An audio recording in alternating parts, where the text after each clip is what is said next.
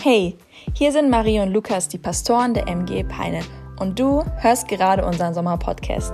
Wie schön, dass du eingeschaltet hast. Wir hoffen und beten, dass du ermutigt und herausgefordert wirst, deinen Glauben im Alltag zu leben. Los geht's mit dieser Episode. Ey, ich habe so unglaublich viel Feedback zu diesem Booklet und der Predigtserie und dem Hebräerbrief bekommen. Das ist echt unglaublich. Ähm, direkt am Montag und am Dienstag habe ich Nachrichten bekommen von Leuten, die gesagt haben, ey Lukas, ich wurde so gesegnet in meinem Glaubensleben und das schon nach dem zweiten Tag Bibel lesen.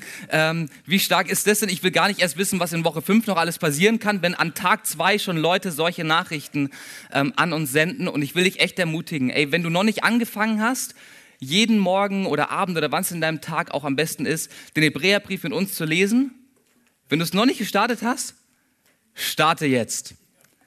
Starte jetzt. Ich leg's dir echt ans Herz. Du lässt dir etwas entgehen, wenn du nicht mit dabei bist, jeden Tag zu lesen ähm, und gemeinsam mit uns als Kirche zu entdecken, was im Hebräerbrief für Schätze versteckt sind, die uns im Glauben ermutigen ähm, und, und aufbauen können und auch echt aufbauen sollen.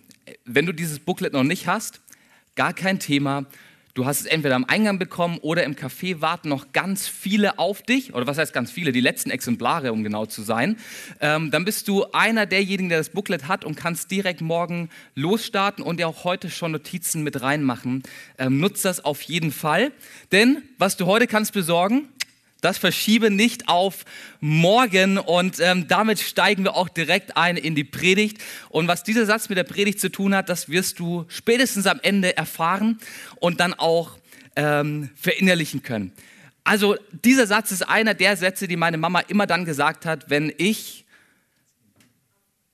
ihr beichten musste, dass ich heute mal wieder keine Lust auf französisch Vokabeln habe. Obwohl doch schon am Mittwoch der Vokabeltest ist. Ich weiß nicht, ob Jahil mich äh, nachvollziehen kann, aber Vokabeln waren wirklich das Schrecklichste für mich und meine Mama war dann immer, ja, aber Lukas, was du heute kannst besorgen, das verschiebe nicht auf morgen und so. Ne? Wir kennen alle den Spruch und ich muss an der Stelle das Geständnis machen, ich bin ein Meister Prokrastinator. Ich, ich bin so gut darin, Dinge aufzuschieben. Ich bin so gut, Dinge in die Zukunft zu packen und zu sagen, ach komm, ey, heute gibt es viel, viel Wichtigeres. Warum soll ich heute diese Aufgabe machen, wenn ich sie morgen auch noch tun kann? Ähm, und ich habe ein paar Studien dazu gelesen, ist es wirklich eine anerkannte Krankheit, Prokrastinator zu sein. Ähm, eine Krankheit, die ganz besonders unter Studenten verbreitet ist. Ähm, und die Krankheit besagt im Endeffekt, dass man in zwei Drittel der Zeit nur ein Drittel der Arbeit macht, um dann im letzten Drittel nochmal so richtig aufzutreten und alles kurz vor Abgabe irgendwie so, so ähm, ne, äh, zu leisten und, und anzupacken. Und ich meine, wir, wir kennen es, oder? Wir schieben schwere Entscheidungen vor uns her bis zum Tag X, wo sie dann endlich getroffen werden müssen. Unliebsame Aufgaben werden auf jeden Fall auf die nächste Woche verlegt, weil da ist ja auch noch Zeit dafür. Und ähm, ey, ganz ehrlich, wenn gerade was Spannenderes kommt, warum sollte ich dann die Sache machen, die mir überhaupt keinen Spaß macht, mache ich doch lieber, was mir Freude bringt, oder? Und es gibt unglaublich viele Gründe und äh, Ursachen dafür, warum wir Entscheidungen und Aufgaben vor uns wegschieben. Wahrscheinlich mehr Gründe als Sand am Meer. Ich habe eine Website durchgelesen, da waren, ich glaube, 35 Gründe aufgezählt. Und das Interessante war, auf der einen Seite gab es einmal den, den Grund, ähm, Angst davor, Fehler zu machen und auf der anderen Seite gab es genau das entgegengesetzte Argument. Also anscheinend, ganz egal, welche Argumente du bringst, du findest immer eins. Ähm, und wir finden immer einen Grund, warum wir heute nicht die Dinge anpacken und sie lieber auf morgen schieben, obwohl wir eigentlich wissen, dass in diesem Satz so viel Wahrheit drin hängt, oder? Was du heute kannst besorgen, das verschieben wir nicht auf morgen, weil es kein anderes heute als das heute gibt ey, heute wird nie mehr wiederkommen. Tut mir leid für diese traurige Botschaft, aber um 23.59 Uhr heute werden wir heute beerdigen. Dann ist heute weg. Aus, vorbei. Und ich glaube, dass im Hebräerbrief, besonders in den Kapiteln 3 und 4, die wir uns heute gemeinsam anschauen, eine Entscheidung liegt, eine Aufgabe liegt, die wir nicht auf morgen schieben sollten, sondern die wir uns im Heute anschauen dürfen und die uns im Heute ermutigt. Und das ist auch echt unser Wunsch, so durch diese ganze Predigtserie wünschen wir uns, dass du im Heute ermutigt bist, dass du heute in deinem Glauben gestärkt wirst. Und das ist der Grund, warum wir von Anfang bis zum Ende den Hebräerbrief durchnehmen und gemeinsam studieren, weil im Hebräerbrief unglaublich viele Wahrheiten versteckt sind, die dir heute helfen können, die dich heute ermutigen können. Jetzt ist der Hebräerbrief ja unglaublich lang. Also wer schon mal durch das Booklet durchgeblättert hat oder schon ein paar Jahre Christ ist, der weiß, der Hebräerbrief hat ganze 13 Kapitel ähm, und die sind auch nicht unbedingt kurz. Also eine geballte Ladung an Informationen, die auf uns wartet innerhalb dieser fünf Wochen. Und weil wir nicht wollen, dass du nach der fünften Woche direkt alles wieder vergisst, haben wir ein kleines Hebräer-Credo geschrieben mit den Hauptaussagen einmal zusammengefasst.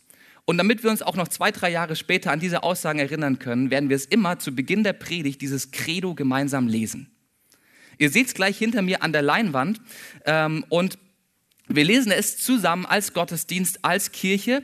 Ähm, ich zähle gleich auf drei und dann starten wir. Und wir lesen diese Sätze. Es sind Verse aus dem Hebräerbrief, ähm, von denen wir uns echt wünschen, dass sie uns im Leben ermutigen, dass sie uns ausrichten und uns zwei, drei Jahre später, selbst wenn du vielleicht nicht mehr ganz genau weißt, was wir hier am Sonntag gepredigt haben, diese Sätze trotzdem verinnerlichst, weil es Gottes Wahrheiten sind. Seid ihr dabei? Okay. Eins, zwei, drei. Ich lebe im Glauben, nicht im Schauen. Gott ist immer an meiner Seite, darum habe ich keine Angst. Weil auch Jesus selbst Leid ertragen musste und denselben Versuchungen ausgesetzt war wie ich, kann er mir in jeder Lebenslage helfen.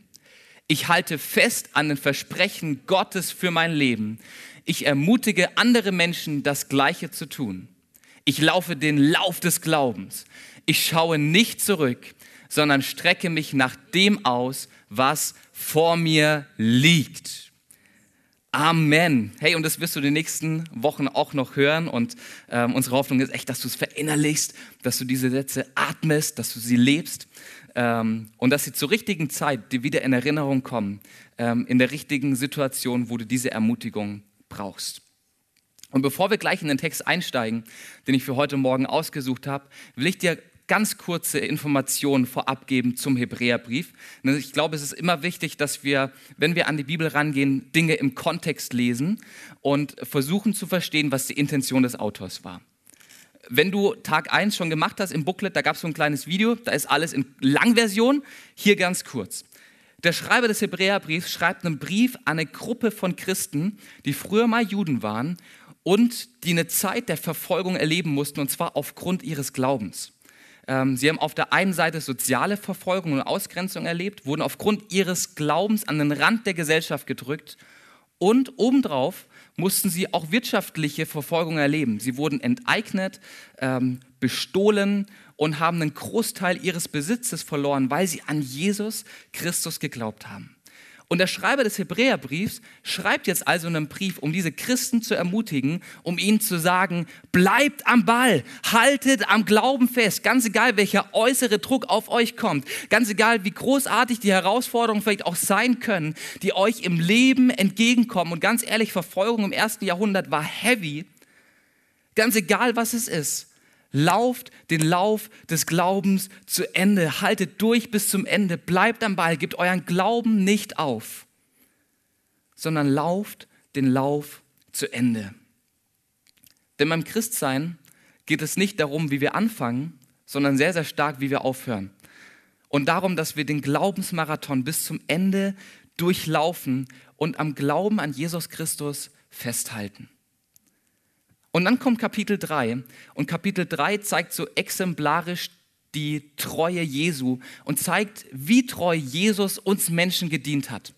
Und der Schreiber des Hebräerbriefs, der ist intelligent, der weiß, das waren mal Juden und das größte Glaubensvorbild für diese Leute ist Mose. Und dann vergleicht der Schreiber des Hebräerbriefs Mose mit Jesus und sagt, pass mal auf, im Vergleich zu, Mose, äh, zu Jesus ist Mose nicht mal halb so treu, nicht mal viertel so treu, weil Jesus der Hammer ist. Jesu Treue ist überragend. Jesu Treue überstrahlt alles. Und die Treue Jesu darf euch Inspiration und Vorbild für euren eigenen Glauben sein. Und dann kommt dieser Text ähm, ab Vers 7, den wir gleich gemeinsam lesen werden. Und ich glaube, dieser Text gibt eine Antwort auf die Frage, wie laufe ich den Glau Lauf des Glaubens zu Ende? Wie kann ich festhalten, selbst wenn Herausforderungen im Leben kommen? Wie kann ich festhalten, selbst wenn Zweifel und Fragen mein Herz quälen? Wie kann ich bis zum Ende den Lauf des Glaubens meistern?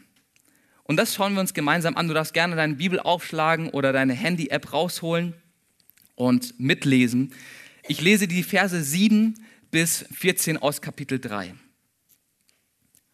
Und da fängt es an, darum, und dieses darum bezieht sich davor auf den Vers, wo er sagt, ey, haltet am Glauben fest, bleibt am Ball, haltet durch, bleibt standhaft bis zum Ende. Und dann heißt es, Vers 7, darum, also Argumentationskette für alle ähm, Sprachfans, darum beherzigt, was der Heilige Geist sagt.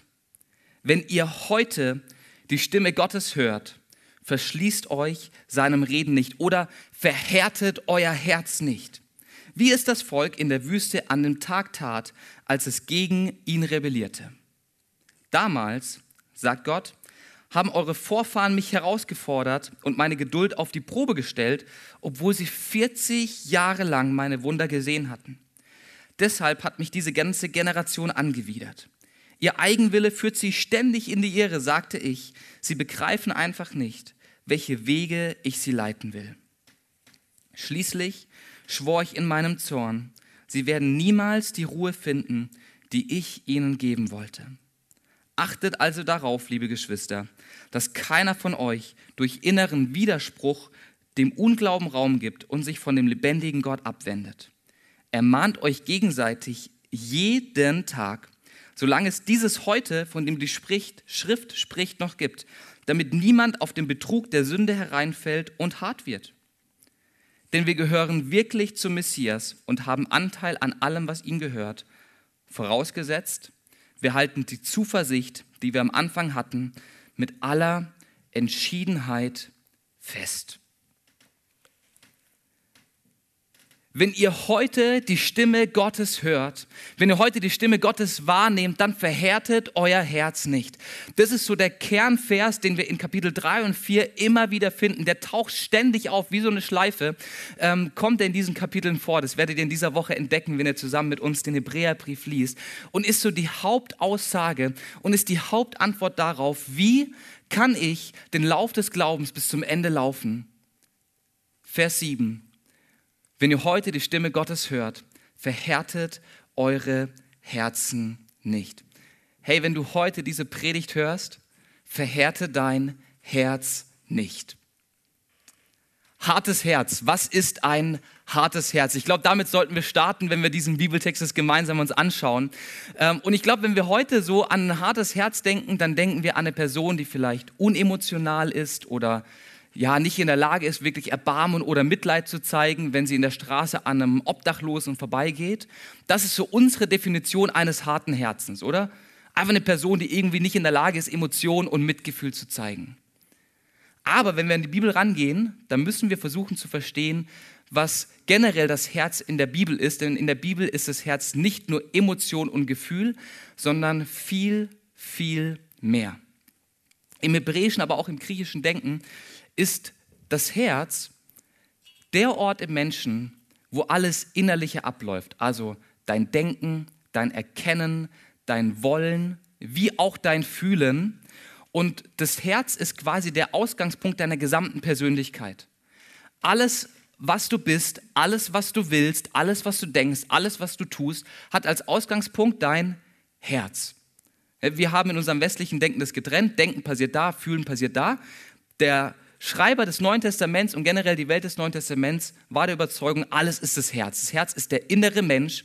Und dieses innere Menschsein, diese innere Persönlichkeit, also das, was dich gesamt als Mensch ausmacht, das kann also hart werden. Und deswegen diese Anforderung, deswegen diese Aufforderung, verhärtet euer Herz nicht. Also verhärtet euer Denken, euer Wollen, euer Erkennen und euer Fühlen nicht, wenn ihr die Stimme Gottes hört.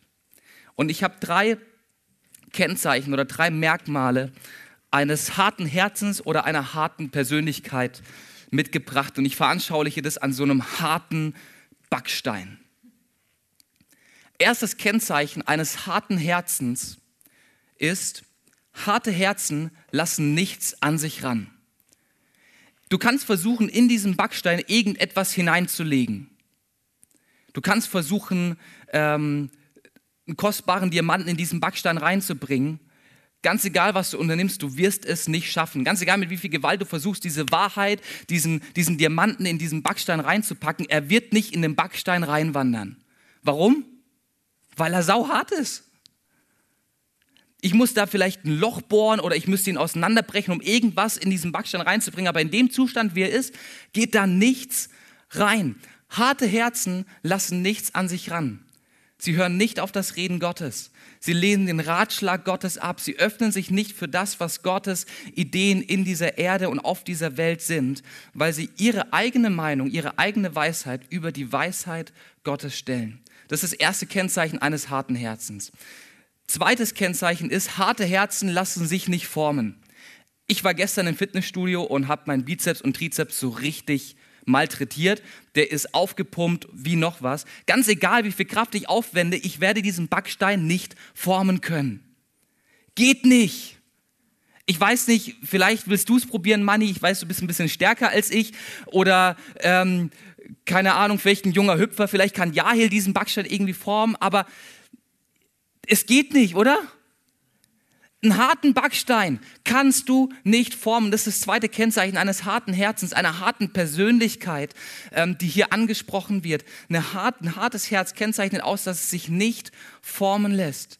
Es ist nicht bereit, sich von Gott formen zu lassen. Es ist nicht bereit, dass Gott den Charakter verändert, dass Gott den Charakter formt, weil es sich selber als perfekt, fertig und vollkommen ansieht und keine Veränderung von außen braucht übrigens ein ganz starkes Zeichen unserer Zeit in einer Gesellschaft, in der alles auf Selbstverwirklichung rausgeht und es immer heißt, Mach dein Bestes aus dir. Alle Weisheit findest du bei dir selber und du musst nur auf deine innere Stimme hören. Das sind Kennzeichen eines harten Herzens, wenn ich mich nicht formen lasse von einer übernatürlichen Macht, die viel, viel größer als ich bin. Und das dritte Kennzeichen eines harten Herzens. Harte Herzen lassen nichts über sich zu. Harte Herzen sehen sich als allerobersten Schlussstein der Geschichte, als Herr über alles, ähm, Herr über das eigene Leben. Niemand darf meine Entscheidung beeinflussen, außer ich. Ich bin Herr über mich selbst. Und diese Haltung konfrontiert der Schreiber des Hebräerbriefs, weil er sagt, hey, diese drei Eigenschaften des harten Herzens die sind absolut ungeeignet dafür, am Glauben festzuhalten. Die sind absolut ungeeignet dafür, mit Jesus in einer Beziehung zu sein. Sie machen dich beziehungsunfähig. Und weil aber in der Beziehung zu Jesus ein unglaublich großer Schatz liegt, kommt diese Aufforderung, verhärtet eure Herzen nicht. Was im Umkehrschluss heißt, lasst eure Herzen weich machen. Ey, und versteht mich nicht falsch, ich glaube, es gibt unglaublich viele Gründe, warum wir ein hartes Herz entwickeln können. Und ich ertappe mich selber immer wieder im eigenen Leben, im Alltag, dass ich an gewissen Punkten ein hartes Herz habe. Dass ich nicht bereit bin, meinen Charakter formen zu lassen. Dass ich nicht bereit bin, auf den Ratschlag Gottes zu hören. Dass ich nicht bereit bin, mich unter seine Leitung zu stellen und, und ihm gehorsam gegenüber zu sein. Ich glaube, es gibt unglaublich viele Ursachen, die zu einem harten Herzen führen können. Zum Beispiel Bitterkeit und Verletzung. Ey, vielleicht wurdest du von Menschen verletzt, Menschen haben dir unglaubliches Unrecht angetan. Und ich glaube, es ist mit einer der menschlichsten Reaktionen, dass wir hart werden und dass wir uns abschotten gegenüber anderen. Ich glaube, eine Sache, die auch sehr schnell zur, zur Herzenshärte, zur Persönlichkeitshärte führen kann, sind ungeklärte Fragen. Gott, warum lässt du Leid zu? Gott, machst du überhaupt Sinn?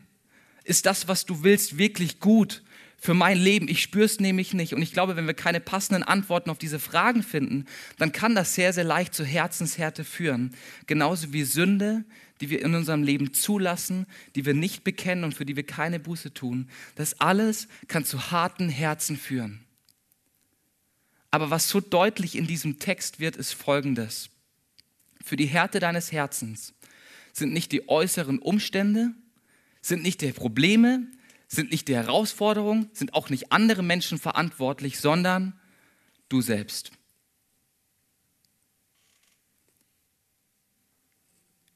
In dieser Textstelle heißt es nicht, heute, wenn ihr seine Stimme hört, pass auf, dass nicht jemand anderes dein Herz verhärtet, sondern es heißt heute, wenn ihr seine Stimme hört, verhärtet eure Herzen nicht.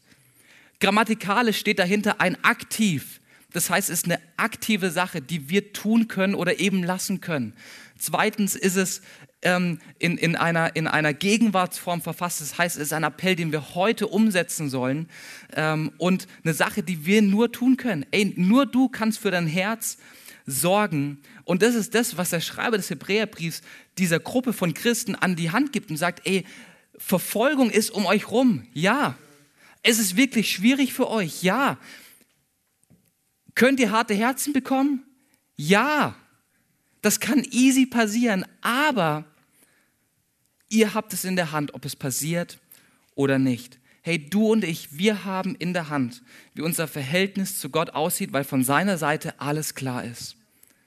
Und die Frage an diesem Sonntag ist nicht, ob dein Herz hart werden kann, sondern wie wir es weich halten und weich bekommen. Und damit komme ich zu dem viel schöneren Teil der Predigt, nämlich zum weichen Herz. Ähm, und genauso wie das harte Herz hat auch das weiche Herz drei Kennzeichen, drei Merkmale, die es charakterisieren. Drei Kennzeichen, die der Schreiber des Hebräerbriefs im Kopf hat und die er uns heute Morgen auch mitgeben und sagen möchte. Kennzeichen Nummer eins. Weiche Herzen strecken sich aus nach Gottes Reden. Sie machen sich auf, sodass Gottes Wahrheiten in ihr Leben hineinkommen. Sie strecken sich aus nach seinem Reden, das in ihr Leben hineinkommt, sodass es in ihnen arbeiten kann. Im Denken, im Fühlen, im Wollen. Weiche Herzen strecken sich nach diesem Reden, das heute noch passiert, aus. Ey, und Gott redet auf so unterschiedliche Arten und Weisen. Gott redet durch sein Wort zu dir. Ey, wenn du wissen willst, was Gottes Plan für dein Leben ist, wenn du wissen willst, was Gott wichtig ist, fang an, Bibel zu lesen. Ey, du hast hier auf 2500 Seiten geballtes Reden Gottes für dein Leben. Ein weiches Herz streckt sich genau nach diesem Reden aus. Hey, Gott redet durch andere Geschwister, durch Menschen, die Jesus auch lieb haben, die auch ihm nachfolgen. Und Gott macht es ganz oft, dass er anderen Menschen Worte für dich schenkt, die sie aussprechen und die dich ermutigen und die dich auf die richtige Richtung führen. Ey, und wir glauben daran, dass Gott auch persönlich zu uns Menschen reden kann durch seinen Heiligen Geist. Wenn wir uns Zeit nehmen, wenn wir uns ausrichten. Und ein weiches Herz macht genau das. Ein weiches Herz streckt sich aus nach dem Reden Gottes. Es lässt Dinge an sich ran. Es lässt Gott ran und sagt, Herr Gott, hier bin ich. Ich bin geöffnet und bereit für dein Reden. Kennzeichen Nummer zwei. Ein weiches Herz lässt sich formen. Genauso wie dieser Ton hier in meiner Hand sich formen lässt, so sind auch weiche Herzen bereit, dass Gott anfängt, an ihm zu arbeiten. Und das bedeutet, dass Gott anfängt, an unserem Charakter zu arbeiten. Das bedeutet, dass wir erkennen, dass wir nicht fertig sind. Und so leid es mir tut, ich muss auch sagen, ich bin nicht fertig.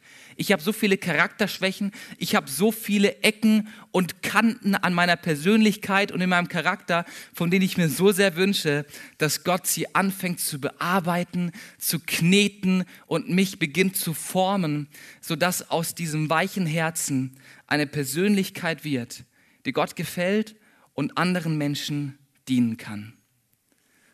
Und damit komme ich zum dritten Kennzeichen, zum dritten Merkmal eines weichen Herzens.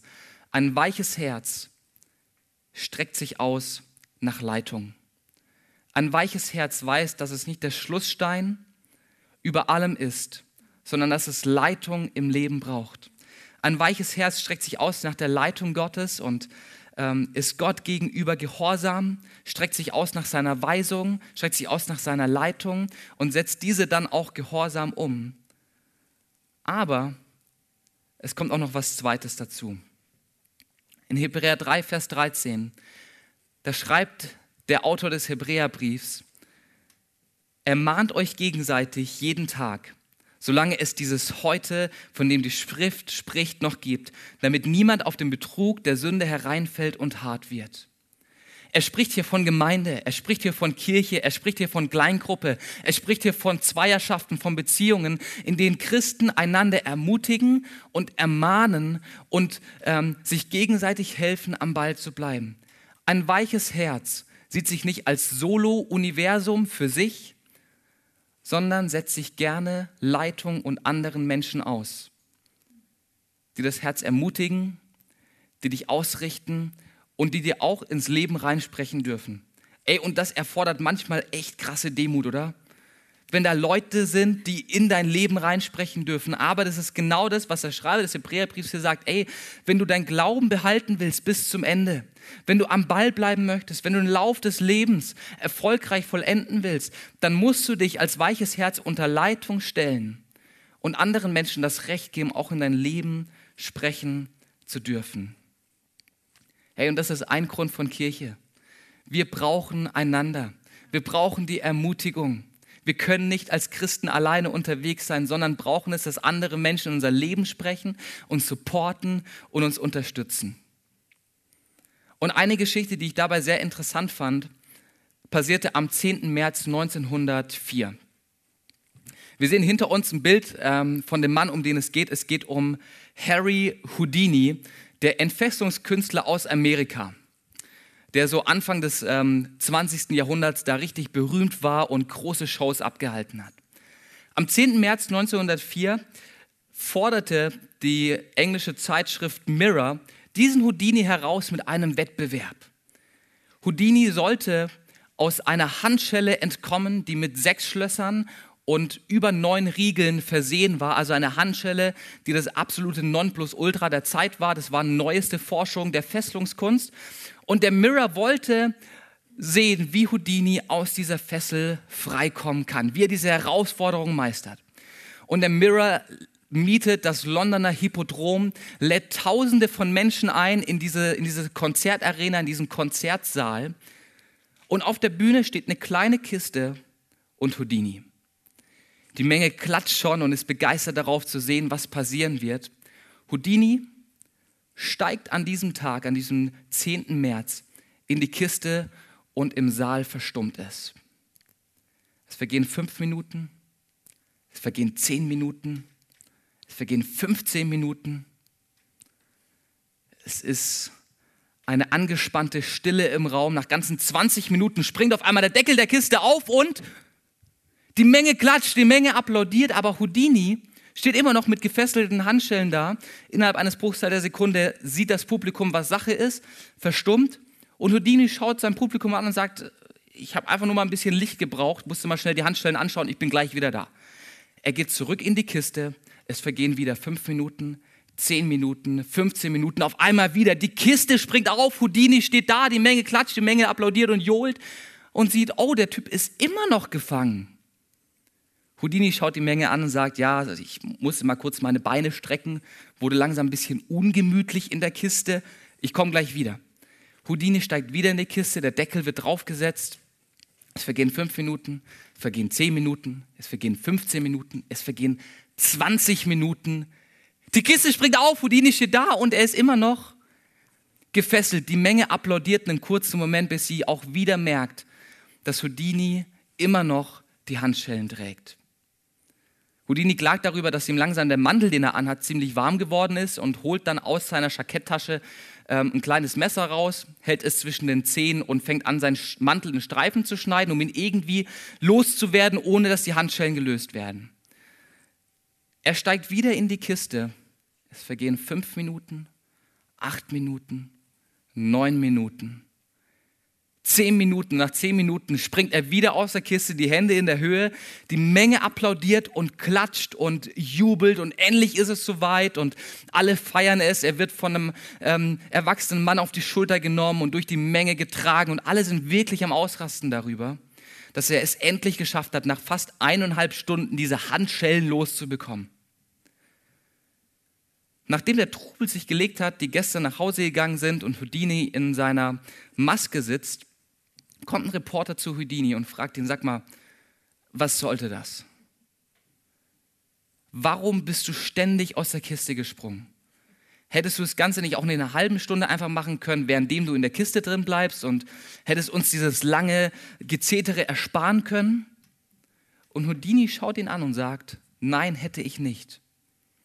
Ich habe den Applaus und die Ermutigung der Menge gebraucht, die an mich geglaubt haben und die mir zugetraut haben, dass ich es schaffe, aus diesen Handschellen rauszukommen. Die es mir zugetraut haben, die Herausforderung zu überwinden und das Problem zu lösen. Deswegen bin ich dreimal aus der Kiste aufgestanden und habe nach irgendwelchen Gründen gesucht, warum ich da wieder auftauche. Weil er Ermutigung, Bestätigung und Ausrichtung gebraucht hat. Herr, und ich glaube, das ist genau die Sache, die wir brauchen um am Ball zu bleiben und um unser weiches Herz zu bewahren. Wir brauchen Ermutigung.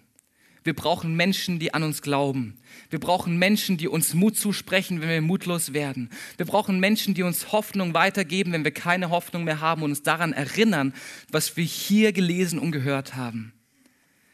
Christsein ist kein Solo-Ding, sondern besteht immer aus Gemeinschaft und führt letztendlich dazu, dass wir dieses weiche Herz haben das uns in die Lage versetzt, Gottes Reden wahrzunehmen, das uns formbar macht und das dazu führt, dass wir die Ewigkeit mit ihm verbringen können. Wir brauchen einander. Und das ist ein Thema, was der Hebräer dann in Kapitel 10, 23 bis 25 wieder aufgreift, wo er sagt, hey, und lasst uns aufeinander achten. Lasst uns gegenseitig zur Liebe und zu guten Taten anspornen. Deshalb ist es wichtig, unsere Zusammenkünfte nicht zu versäumen, wie es sich einige schon angewöhnt haben. Wir müssen uns doch gegenseitig ermutigen und das umso mehr, je näher der Tag heranrückt, an dem der Herr kommt. Hey, du als Christ brauchst Ermutigung. Du als weiche Persönlichkeit, als weiches Herz brauchst es, dass du dich regelmäßig mit anderen Christen triffst. Glaube in der Isolation verkümmert und geht ein, weil Glaube immer aus Gemeinschaft besteht und in der gegenseitigen Ermutigung gebaut wird.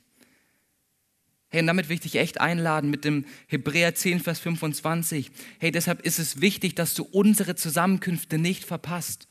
Deshalb ist es wichtig, dass du regelmäßig einen Gottesdienst besuchst, in einer Kleingruppe bist, dich mit anderen Glaubensgeschwistern triffst, die dir dabei helfen, dein Herz weich zu halten. Ich möchte gerne zum Schluss der Predigt kommen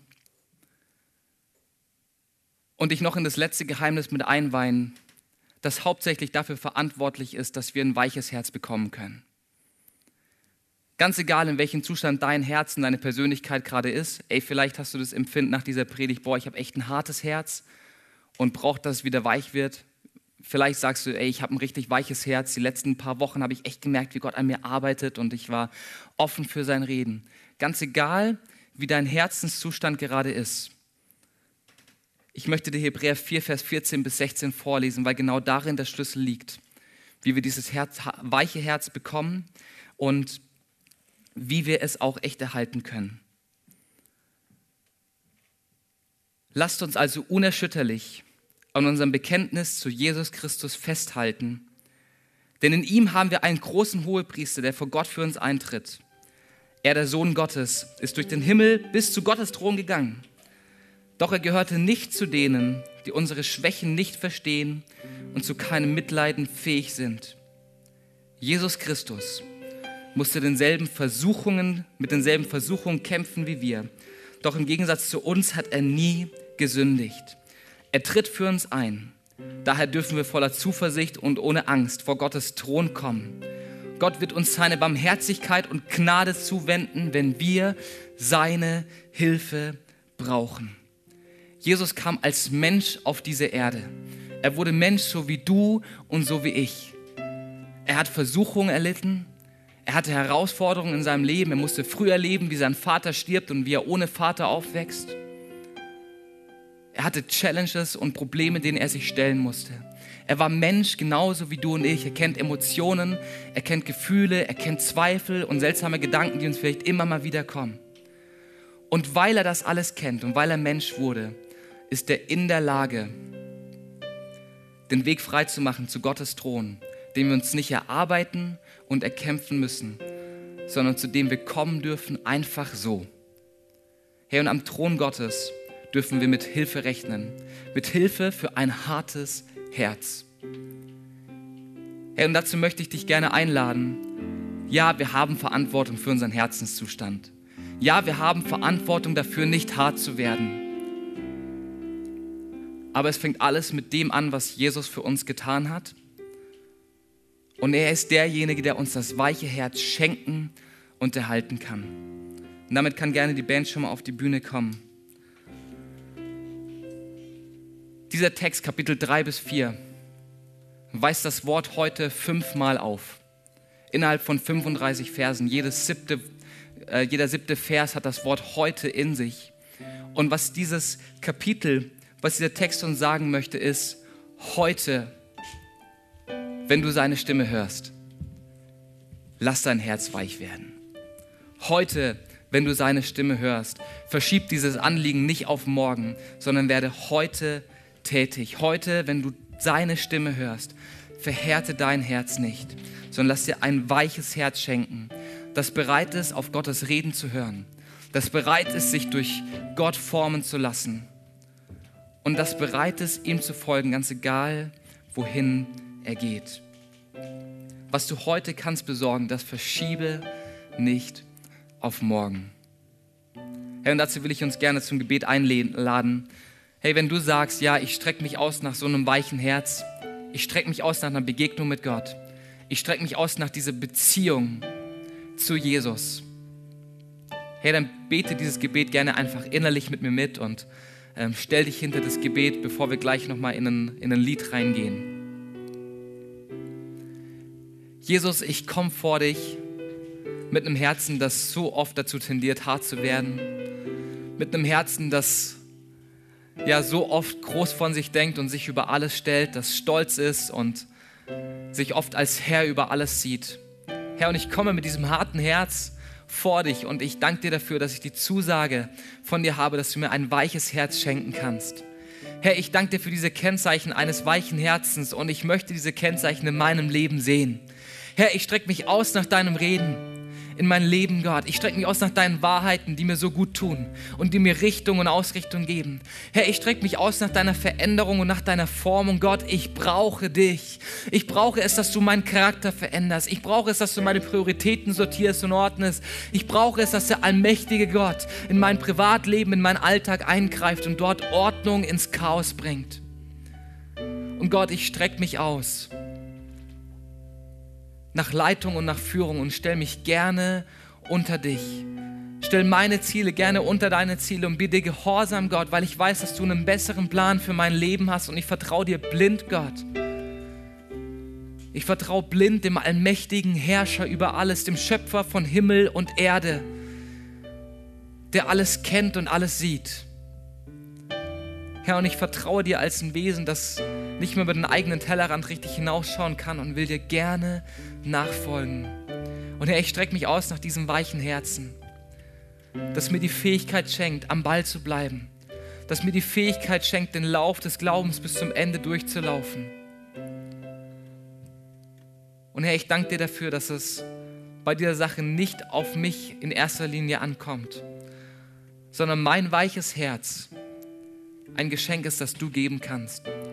Eine weiche Persönlichkeit ist, was du in uns kultivieren und starten möchtest, Herr. Und wir, wir legen uns heute Morgen auf die Töpferscheibe und beten darum, dass du anfängst, uns zu formen, dass du uns weich machst und uns anfängst, zu den Menschen werden zu lassen, Herr, die du in uns siehst, Gott. Amen. Was für eine starke Predigt. Danke, dass du mit dabei warst. Für weitere Predigten kannst du uns einfach auf unserem YouTube-Channel folgen, und zwar bei MGE Peine. Wenn du uns besser kennenlernen möchtest und immer über die aktuellen Infos, Events und Gottesdienste informiert sein möchtest, dann kannst du dich auf unserer Website ganz einfach für unseren Newsletter anmelden. Wir würden uns freuen, von dir zu hören. Gottes Segen und bis nächsten Sonntag.